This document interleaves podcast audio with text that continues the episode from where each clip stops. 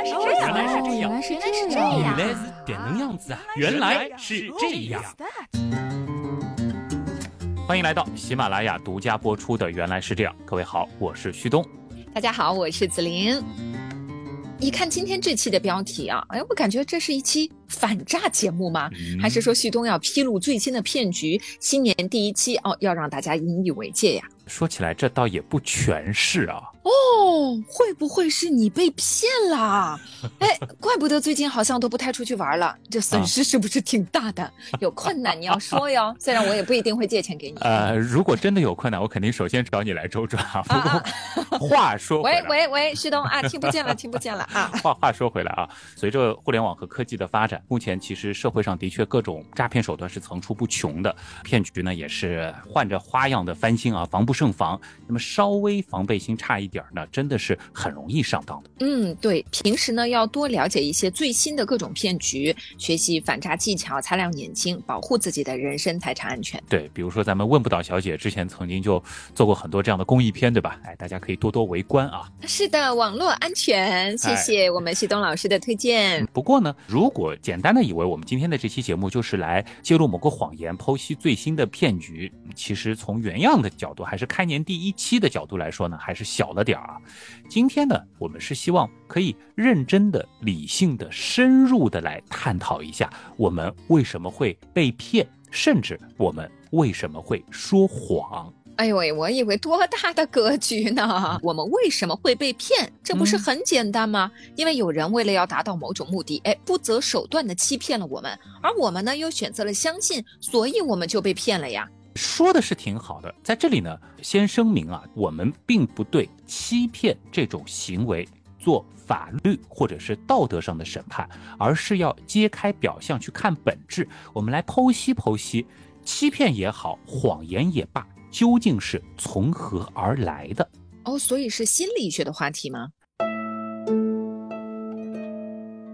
其实我们可以更加的本质一点。如果生命的演化是物竞天择的结果，那么欺骗的行为它又是怎么在漫长的演化过程当中来到我们中间，并且贯穿于人类历史的？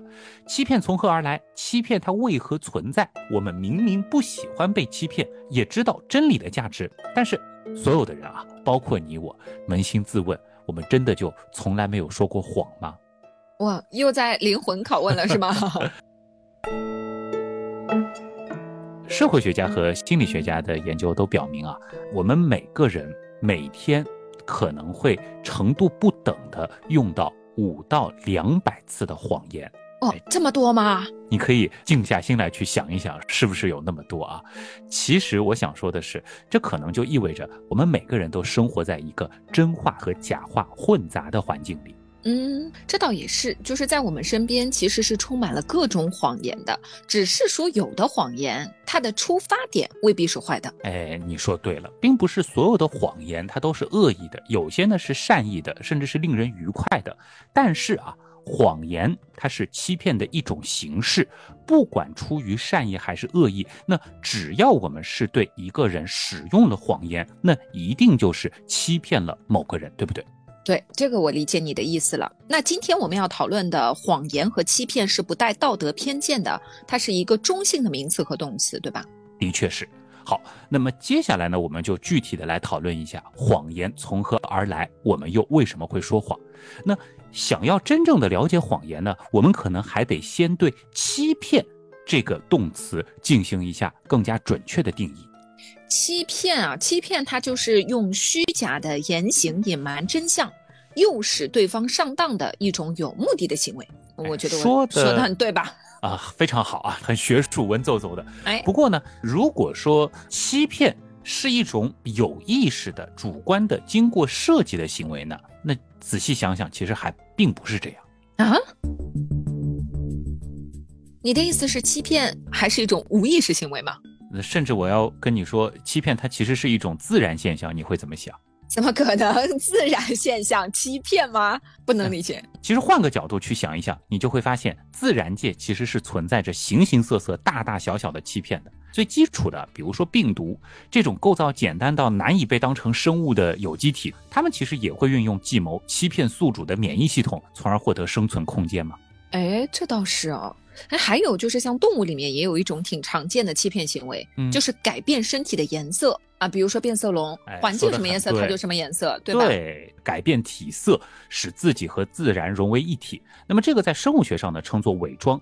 伪装的技巧呢，不仅仅在于改变体色，像是乌贼更厉害，它可以改变身体表面的肌理纹路，从而让自己和周围的环境融为一体。哎呦，弄得跟显示器似的，真厉害啊！对，那不仅如此啊，随着生物的演化，其实还演变出了各种各样的伪装技巧，比如说混影色，就是利用醒目的图案来混淆身体的轮廓。最经典的就是斑马这样的身上长着奇特条纹的动物，那么它们混在一块儿的时候就很难识别出个体。哦混影色呢，对于群居动物就非常有利，因为这样呢就可以使得掠食者分不清单只动物的头或尾在哪里。哎，这样的话，捕食者就不太好下嘴了，是吧？是的，那么自然界当中的伪装形式可以说是多种多样的。我们刚刚举的这些例子还是比较简单的，那更加复杂的形式呢，就是将自己伪装成另一种生物或者是特定的物体。常见的有伪装成树枝啊、树叶、花朵、珊瑚、鹅卵石的，甚至还有伪装成鸟类落下的粪便等等。那么不管伪装成什么样，在生物学上呢，都称之为拟态。啊，这个我知道，就很经典的例子就是竹节虫、枯叶蝶，对真的非常像啊。是的，是的。那竹节虫呢，就是通过增生出其他的一些部分，让自己呢很像是一根枯枝或者是枯竹，混淆在环境当中。那再举个例子啊，比如说在印度尼西亚巴厘岛附近水域发现的一种拟态章鱼，可以随意伪装成至少十五种不同的海洋生物，而这种伪装的目的呢，就是为了更好的去吸引猎物，或者是用来抵御捕食者。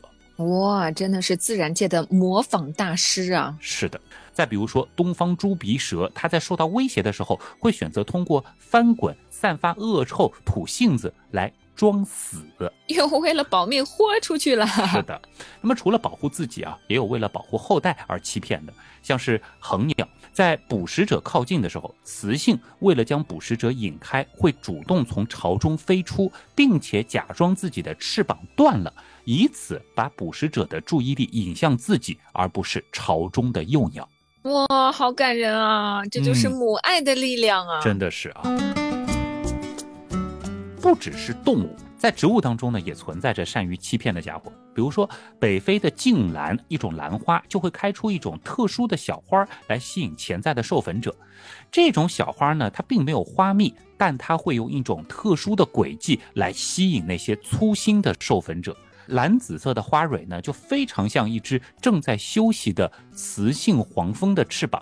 而厚厚的红色长须则很像是雌黄蜂腹部的绒毛，所以乍看上去就像是一只雌黄蜂。那么对于那些想要求偶交配的雄蜂来说，这就是无法抗拒的诱惑了。这样看起来，植物的欺骗手段也不输动物啊。是，无论是将自己隐藏在环境之中，又或是模仿别的生物，假扮成特定的物体，这些呢都是一种让对方忽略自己的方法。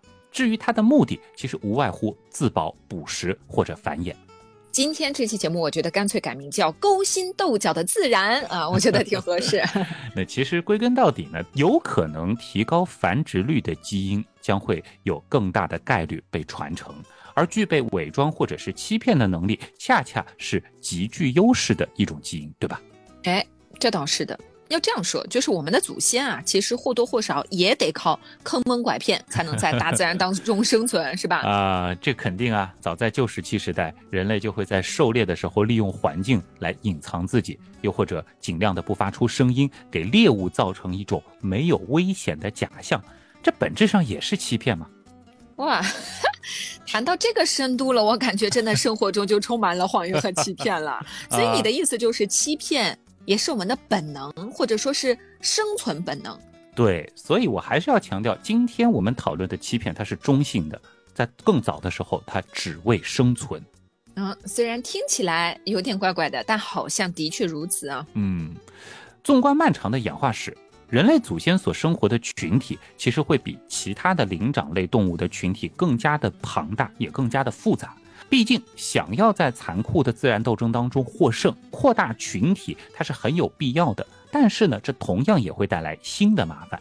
嗯，比如什么麻烦？资源有限呗，哎，甚至直到如今，我们很多时候还是在为资源有限争吵不休啊。那么在争夺食物和配偶的过程当中，每个成员又都必须学会如何去利用和超越群体中的其他成员，或者至少要学会如何避免被别人利用和超越。嗯，即使在群体内部竞争也是在所难免的。是的，那复杂的社会生活需求和环境所带来的挑战融合到了一块儿，就带来了非常艰巨的智能挑战。迫使咱们的祖先走上了又一条演化之路。你是指智力方面的吗？嗯，你别说啊，其实近几十年来，在对人类为什么会发展出如此高的智商的时候啊，其实就出现了一种新假说，那就是智慧啊，它可能是因为欺骗发展而来的。这么暴论的吗？关于这个观点，虽然还没有一个完全令人信服的论断，但是呢，有关于欺骗行为和大脑体积之间的关联性研究，其实是早已经存在了。好，那你说来听听。经过研究发现啊，一个物种当中欺骗行为出现的频率，与这个物种大脑中新皮层的大小是成正比的。而正是这个发现，其实某种程度上也印证了欺骗能够让我们变得更聪明的说法。虽然我并不怀疑这个研究结果的正确性哈，但是欺骗能让人类变得更聪明这个观点，我觉得我还是很难接受的。因为我们过去其实一直接受这样一个理论，就是我们的智慧是我们的祖先在千百万年和自然的斗争当中演化而来的，对吧？对呀，人类为了征服自然，学习制作工具，再加上使用了火，改变了饮食，从而影响到脑的演化，这样的理论我觉得才对呀。但其实我们所身处的这个环境，所面对的其实不仅仅是自然本身，也包括我们自身。我们是生活在一个社会当中的，嗯，关键在于人类不仅仅具有创造工具的能力，更重要的是，我们其实具有惊人的想象力和推理能力。哎，这倒是的。但是这种能力又是怎么发展出来的呢？那就让我们再回到祖先所生存的社会环境当中啊，要想在日益复杂、充满诡诈的社会生活当中生存下去，那么祖先势必是需要具备一定的心智的。他们需要记住发生过的事情，记住自己见过的人，能分辨出谁是朋友，谁是敌人。能够尽可能的去预估自己的行为可能会对别人产生的影响，以及他人的行为可能对自己的影响，对不对？嗯，这种预估的能力其实还真的是挺重要的啊。哎，放到今天其实也是这样。那这也会使得我们的祖先啊变得越来越善于思考和预判。毕竟了解别人的心思，预测对方的情绪。甚至猜中对方的反应，就可能在事情发生之前预见结果，从而好让自己提前处于优势，或者说是具备所谓的上帝视角。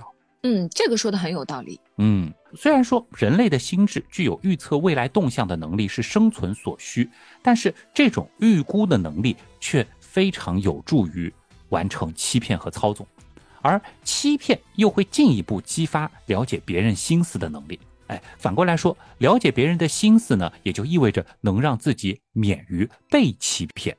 哎，于是，一场我预判了你的预判的智力竞赛 就拉开了帷幕。是的，是的，是的，说的其实就是这个啊。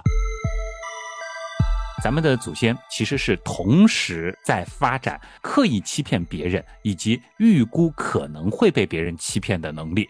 而生存呢，也就逐渐变成了一场战术游戏。只要有足够的时间，根据自然法则，破译欺骗的基因就和擅长欺骗的基因一样，逐渐的扩散到整个族群。慢慢的呢，其实我们也就发展出了想象力、应变能力、观察能力，甚至及时反馈的能力。于是呢，哎，其实也就产生了一群善于识别骗局的高明的骗子。哇天哪，这是人类演化史的权谋篇吗？呃，我们只能说，按照这个假说啊，事情似乎是这样发展的。那说到底呢，人类的心智啊，都具有权谋的本质。这样说的话，我们仔细想一想，从童话到神话啊，从传说到小说，某种程度上来说，的确都算是一个个虚构的故事啊。嗯，是的。而这些故事的产生，就源自于我们惊人的想象力和源源不断的创造力，而这种能力很有可能就是从欺骗和谎言中发展而来的。哎，但我始终有点不太敢接受啊！这是要给谎言深度洗白吗？既然说到了谎言，我们不妨再思考一下，谎言它到底是什么？谎言嘛，就是从嘴巴里说出来的假话呀。说的没错，谎言它需要基于语言能力，对吧？这是一种口头的欺骗形式。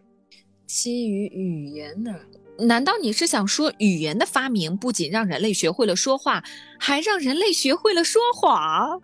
比起其他方式的欺骗，是不是直接借助语言来进行欺骗会更加的容易，或者说是省力呢？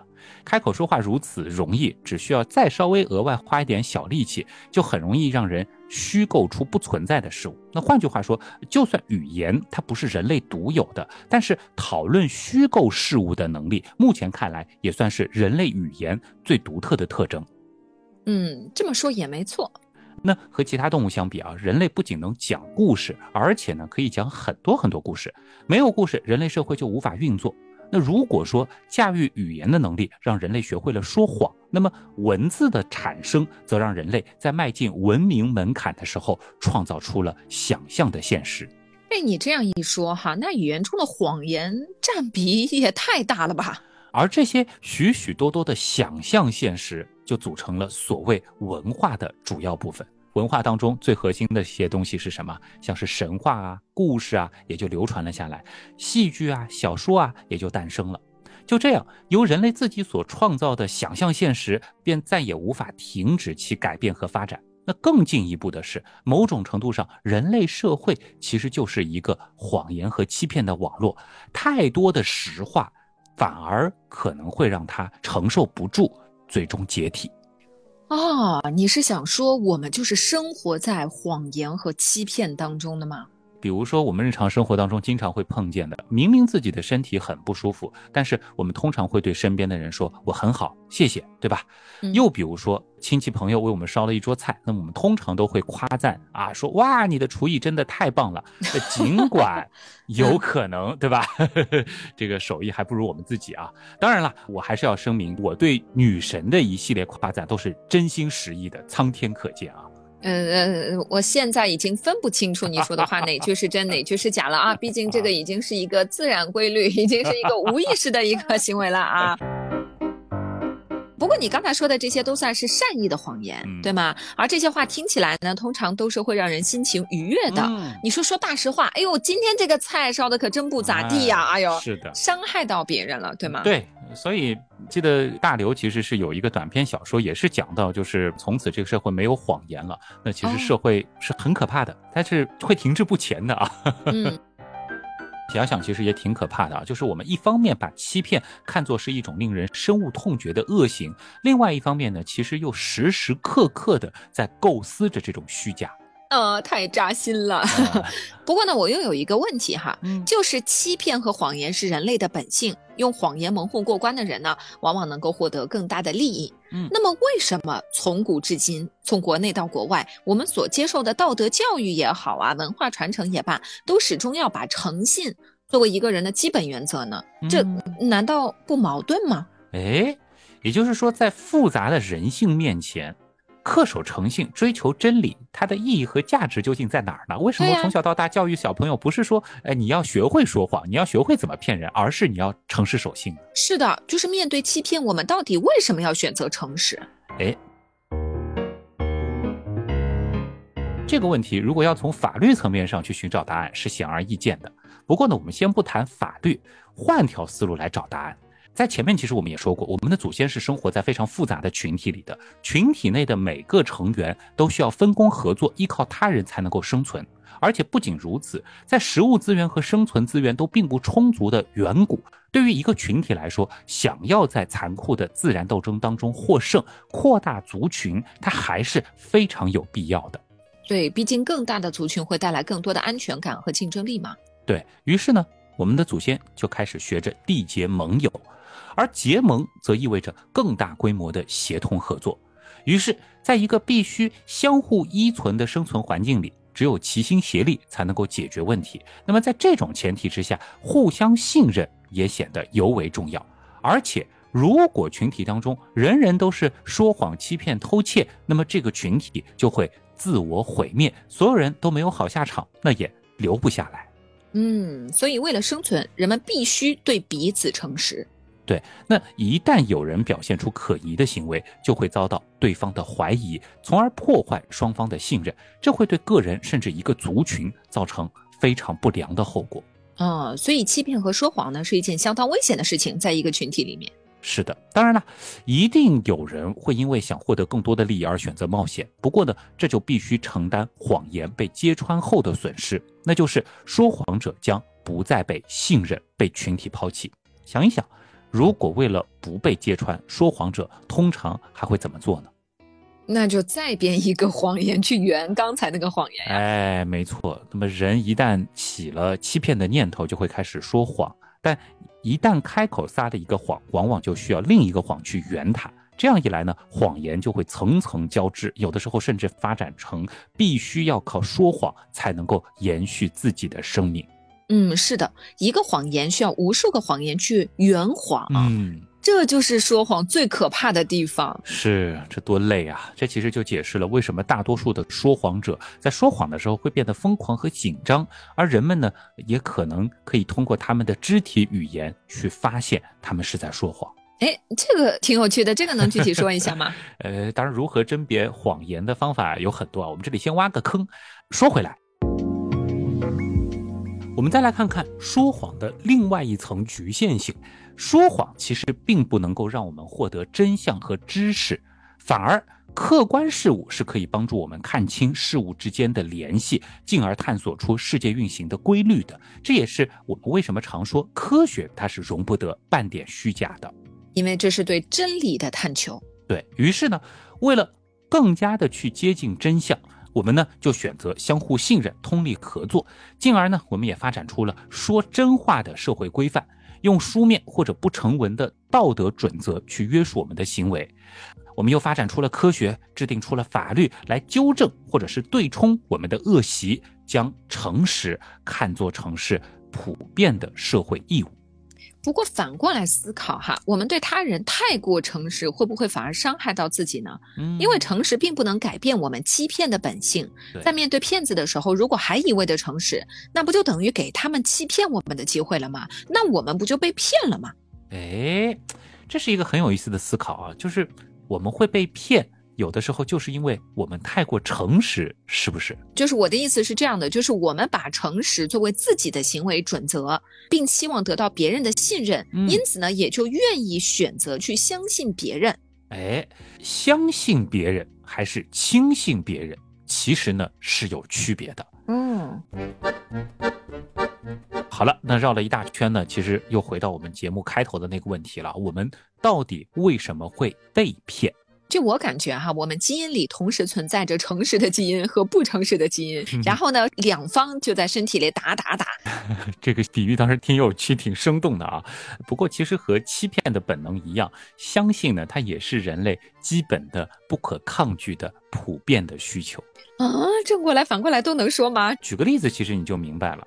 魔术，哦，我们都看过魔术表演。那么在观看表演的时候呢，其实我们分明知道。呈现出的魔术效果都是假的，对吧？但依然会震惊于魔术的神奇。对我们清清楚楚的知道魔术是假的，嗯，但是在大多数情况之下，我们依然不知道魔术师他是如何做到的。哎，那我们仔细观察啊，魔术师在表演的时候呢，一方面会娴熟的运用一整套的技巧和表演技术，而另一方面呢，他也会运用各种话术来吸引我们的注意力，让我们相信他没有使用任何掩人耳目的手法。嗯，确实是这样的。那么这么做的目的只有一个，就是让表述上的诚实和手法上的欺骗在一场表演当中达到共存。哎，我们说的更明白一点，就是任何魔术都是需要依赖对观众在视觉上、心理上的欺骗才能够达成。哎，等等一下，等一下，我非常非常的好奇，我想提一个问题哈，嗯，就是魔术师究竟是怎么做到既欺骗我们视觉又欺骗我们心理的呢？呃，这个问题问得非常的棒啊！在几年前的第三百五十九期和三百六十期《现实是什么》的节目当中呢，我们是非常详细的解释过我们的感知系统和大脑是如何解读现实和模拟现实的。哦，那感兴趣的小伙伴可以回听一下这两期节目。嗯，简单的提炼一下，就是我们的感知系统它本身就是可以被愚弄的，我们的大脑对现象做出的解释也是可以被扭曲的。那我们之所以会被欺骗，其实并不完全是因为我们有多愚昧，而是因为我们大脑本身的认知就存在局限性，人性本身就有不完美的地方所造成的。嗯，的确，就是这样的局限性，恰恰是魔术可以施展的前提。是，那当魔术师用他们的手法误导我们的时候，他们操纵的其实是我们的注意力，而不是我们目光的焦点。当大脑将我们的注意力引向错误的事情，并且超越了感官给我们的反馈时，错觉就产生了。所以啊，其实很多时候我们是自愿的被假象蒙蔽双眼，甘愿的去选择相信、接受魔术的欺骗。魔术是自愿相信的骗局，是吗？哎，可以品味一下这句话啊，挺深刻的。相信呢，也是我们人类基本的、普遍的心理需求。我们不可能天生就不信任别人。你想，我们最开始面对的是我们的母亲、我们的父母。我们从婴儿开始，从产生意识的那一刻开始，就会无条件的相信自己会得到父母的喂养和呵护。一个成年人，很多时候呢，也会对世间的正义、公道坚信不疑。也就是说，人。是需要去相信那些能够给生命带来意义、带来正向意义的事情，去相信那些能够让我们对这个世界感到确定的事情。我们没有办法接受生活在一个不确定的、不受控的世界里，起码主观上是不愿接受的。所以呢，我们渴望去接受能为我们的世界提供解释的事物。这种需求与渴望是无处不在的，强烈无比的。也就是说，如果我们发现一些无法理解的事情，就想对他要做出解释。嗯，如果我们不明白发生了什么事，为什么要发生这种事啊，以及这种事是怎么发生的，我们就想要找到答案。而为了寻求答案，只要有人对我们稍加指引，哎，我们就会去相信任何事，相信任何人。嗯，对，其实前半部分就是我们的好奇心，后半部分就是我们为什么倾向于相信别人。所以。魔术也好，骗局也罢，之所以很难被我们察觉，就是利用了我们这种几乎无底线的信任。只不过呢，魔术它是带有娱乐性的，不会像真的骗局那样造成恶果。但是刚刚你也讲过，就是人类在习得欺骗和谎言的同时，还锻造出了预判可能会被别人欺骗的能力。嗯，说谎和实谎，欺骗和反欺骗，这就像竞赛的两方一样，相互博弈，并且历经千年啊。所以按照道理来讲，我们并不应该那么容易相信他人呀，反而应该善于去识别骗局才对啊。然而很明显，我们似乎并不善于识别骗局，对吧？我觉得一方面是因为识别骗局，它是一件耗能更高的事情；另外一方面呢，信任他人某种程度上是对我们更有利的。比起熟练的拆穿骗局，信任呢是更具优势的一条演化道路。而且经过研究表明，信任感越高的人，身体一般呢也更加的健康，同时呢也越容易感到幸福，它是有好处的。哦，那既然如此，究竟是什么样的人才会和我们不一样，放弃了诚实变成骗子呢？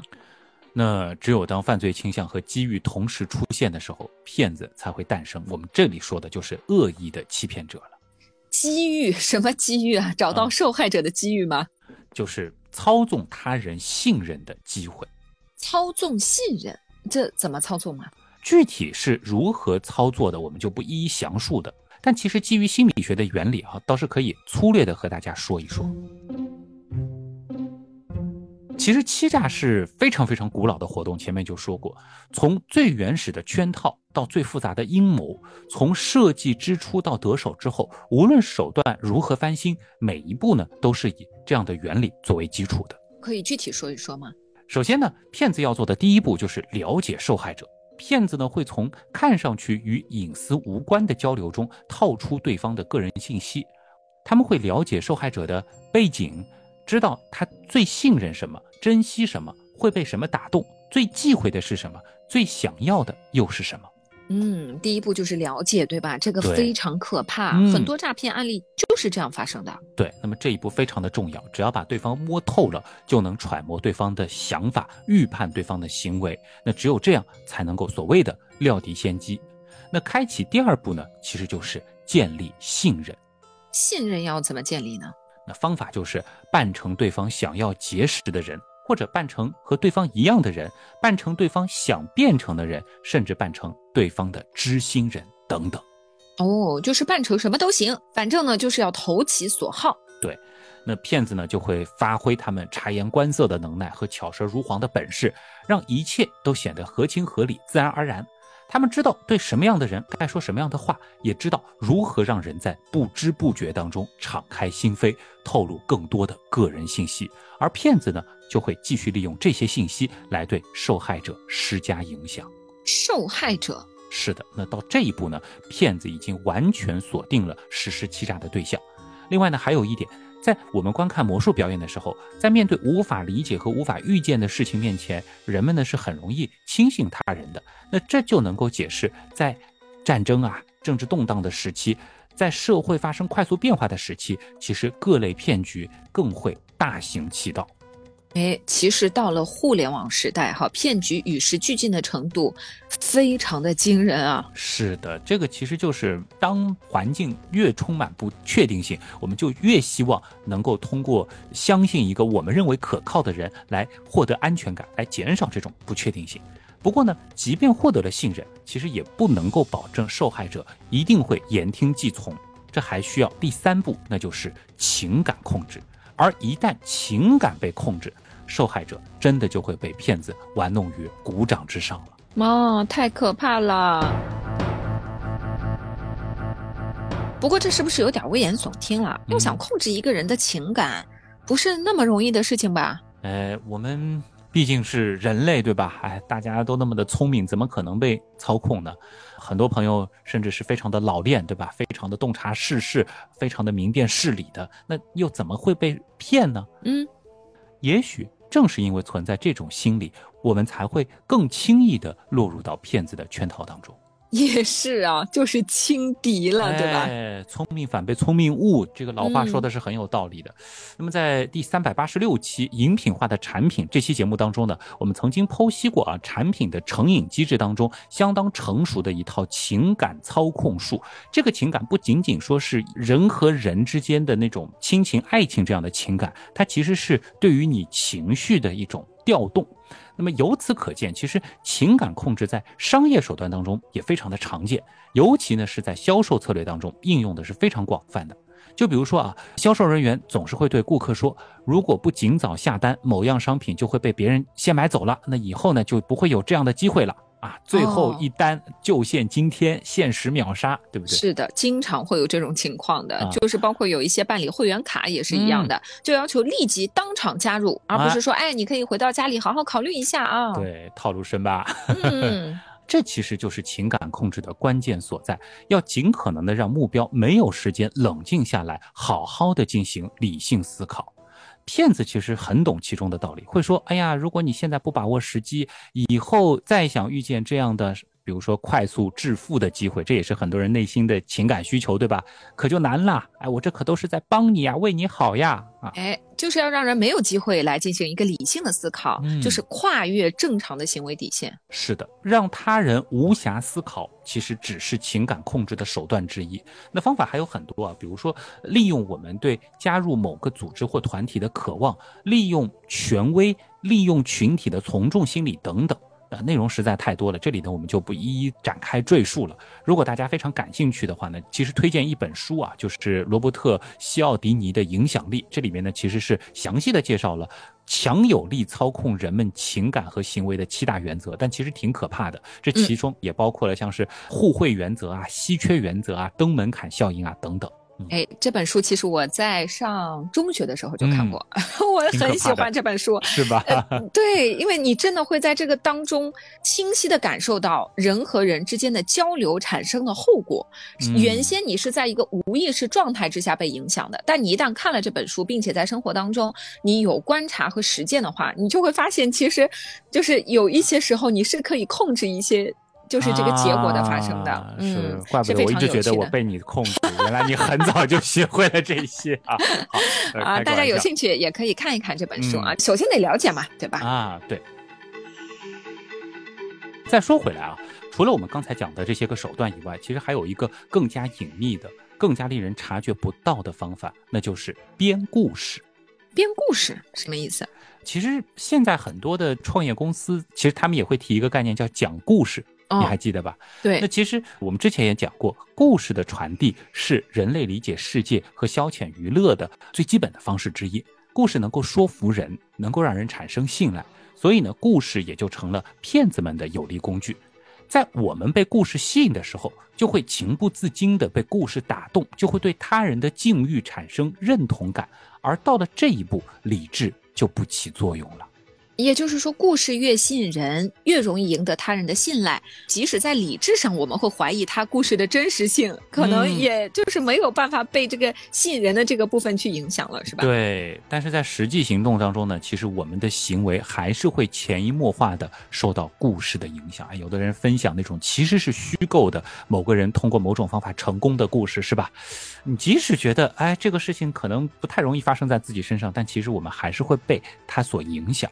引人入胜的故事呢，其实就是有这种说服的力量，它可以让人从情感和行为上去认同它、接纳它，这种力量强大无比。嗯，太扎心了，确实很扎心啊。在深入骗局的每一步，骗子操控受害者情感的手法和花招是层出不穷的，受害者越陷越深，再怎么挣扎都难以从骗局当中脱身了。而当事情已经开始变得糟糕的时候，受害者呢就已经在情感和实际行动方面付出了太多，甚至开始出现自我欺骗，自己欺骗自己吗？对啊，这很多其实你发现吗？就是深陷骗局无法自拔的人，到后面就是自己骗自己。哎，他不会是这样的，他肯定不是会是这样的。对不对？哦，毕竟自己骗自己才是最有效的。就比如说，当我们看到他人身上正在发生着不可思议的奇遇，或者说是从天而降的横财的时候，我们会马上意识到他被骗了。因为大家都知道，天下没有免费的午餐。哎，但是如果这件事情发生在自己身上，嗯，你会觉得啊，也许就偶尔有那么一顿免费的午餐被我碰到了呢，是不是？就会有这个侥幸心理。因为每个人都会觉得自己是这个世界的主角，因为我们最了解自己，对吧？是。呃，你会觉得，哎，我付出了那么多，我就应该得到财富啊，我就应该获得突破啊，这就是上天赋予我的奖励啊！我创业了大半生，现在是收获的时候了。我之前的情感之路已经够坎坷了，现在就是真爱嘛，对吧？我已经等了那么久，我应该获得高额的投资回报。那么这些年我已经积累了足够的经验，所以这次我应该能够成功，是不是呢？嗯，原来是这样，就是这样。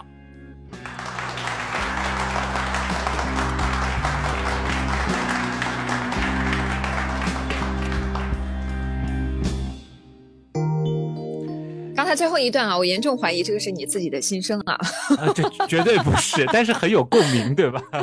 嗯，感觉有很有普遍性，是吧？对对对，其实今天首先能够听出来，这期节目感觉说了一半。还没有说完，对吧？而且啊啊啊！节目当中还有续集吗？挖了一个坑，就是怎么样去识别谎言。对，这期节目还是挺深刻的。就是一方面，大家可以去想一想，重新看待欺骗和谎言它在这个社会当中的意义。另外一方面，我们说真正的恶意的谎言，它很多时候是会伪装成一种非常甜蜜的形态，在不知不觉中让你深信的。哦，是的。那这期节目呢是有文案作者的啊，这个很厉害啊，其实也是我们的老朋友了，小亮啊，他是前年的最佳节目的获得者。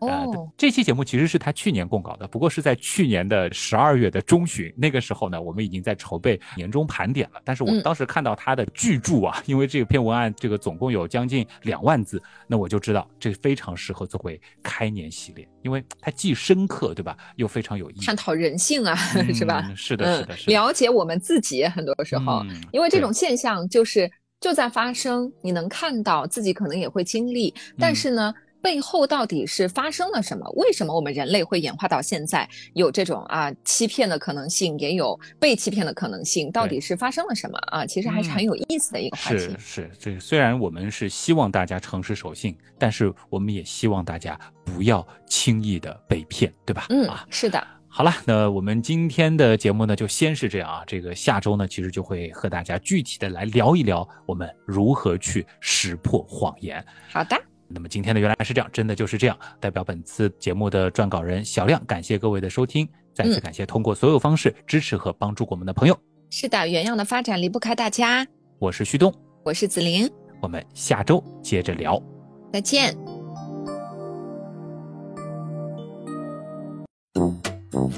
我们其实只需要这样观察一下啊，其实我们只需要啊，其实你你这样想啊，你就会发现啊，附近水域发现的一种拟态装拟态章鱼，善于识骗骗局的高明的啊，嗯，一个谎言，嗯，是的，一个谎言需要无数个谎言去，嗯，是的，一个谎言需要无数个谎言去圆。